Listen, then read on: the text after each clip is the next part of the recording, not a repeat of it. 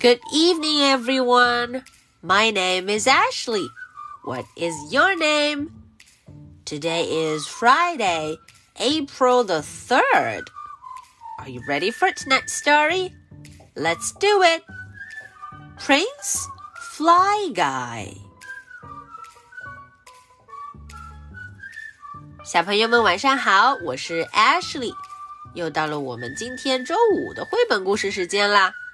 今天呀，我们要来看一个全新的故事，Prince Fly Guy。呜，Fly Guy 今天戴上了王冠，变成了一位王子，a prince，一个王子。哦，大家看封面上，Fly Guy 戴着皇冠，特别开心得意。我们一起瞧瞧这一位 Prince Fly Guy，Fly Guy 王子，他要做些什么呢？一起来看故事。Prince Fly Guy. Chapter 1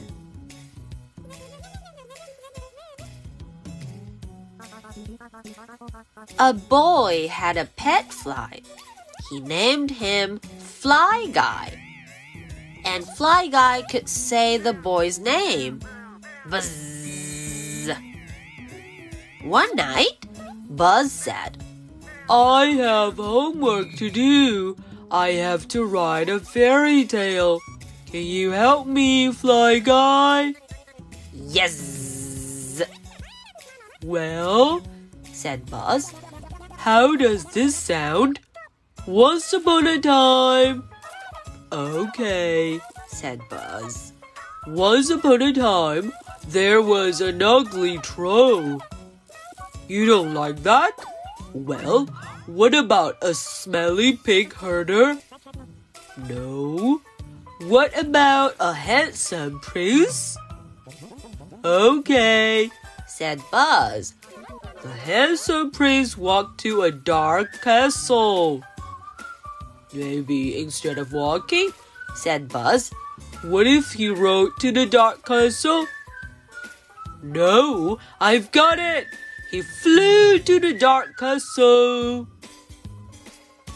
Okay, that was the English version. 大家听了刚才这一段，有没有猜到 Fly Guy 究竟变成什么了？我们一块来听听这个故事讲的什么。Chapter One. One night, Buzz said, "I have homework to do. I have to write a fairy tale." 哦，有一天晚上啊，Buzz 就说了：“我要做作业了，homework，作业，homework，我有好多作业要做。今天呀，我要写一个童话故事，a fairy tale，一个童话故事，a fairy tale。”Buzz 就向他的好伙伴 Fly Guy 求助了：“Can you help me？你可以帮帮我吗？Can you help me？” Yes, Fly Guy 很高兴，他可以帮忙。Well, how does this sound? Once upon a time，瞧瞧，Buzz 拖着他的脑袋就开始想了。嗯，这个故事这样说好不好啊？很久很久以前，Once upon a time，很久很久以前。哦，Fly Guy 很喜欢这个开头，他就点点头说了，Yes。Okay, once upon a time, there was an ugly troll. 嗯，Buzz 说，很久以前呐、啊、，Once upon a time，很久以前有一个很丑陋的怪物，an ugly troll。哎呦，Fly Guy 喜不喜欢？Fly Guy 瞪大了眼睛，看来他不喜欢这个主意。You don't like it？哦，Buzz 马上注意到了，啊，你不喜欢啊？我们换一个。Well, what about a smelly pig herder? 哦，他说啊，要不就是一个臭熏熏的一个牧民人，a pig herder，一位牧民。呃哦，Fly Guy 看起来也不满意。No, what about a handsome prince? 呼，这回呀，Buzz 有好主意了。 要不就是一位英俊帅气的王子吧，a handsome prince, a prince, yes. prince。Yes，哦，Fly Guy 很明显喜欢这个主意。I am a handsome prince. Okay, the handsome prince walked to the dark castle. Buzz 接着说这个非常帅的王子怎么样？走路去了一个黑漆漆的城堡。The handsome prince walked to the dark castle. 哦，是走着去的。哈哈，看起来呀，Fly Guy 不满意，他才不要走着去呢。Maybe instead of walking, what if he rode to the dark castle?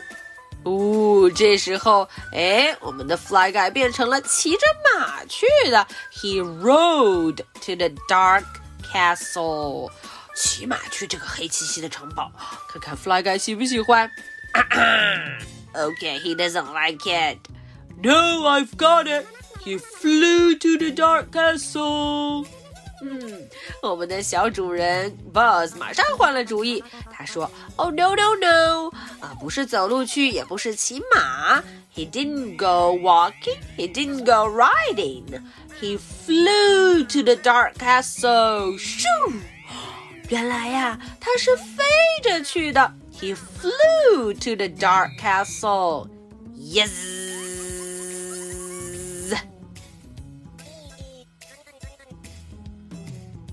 Okay, that was the end of tonight's story. Now, are you ready for my two questions? Question number one What was Fly Guy in Buzz story? 这个问题简单了吧？Fly Guy 在 Buzz 的故事里是一位什么角色呀？Question number two How did Fly Guy go to the Dark Castle? 这个问题也非常简单了。Fly Guy 是怎么去的这个地方？He went to the dark castle, but how did he go? All right, so this is the question for Friday, April the 3rd. My name is Ashley. What is your name? So much for tonight. Good night. Bye.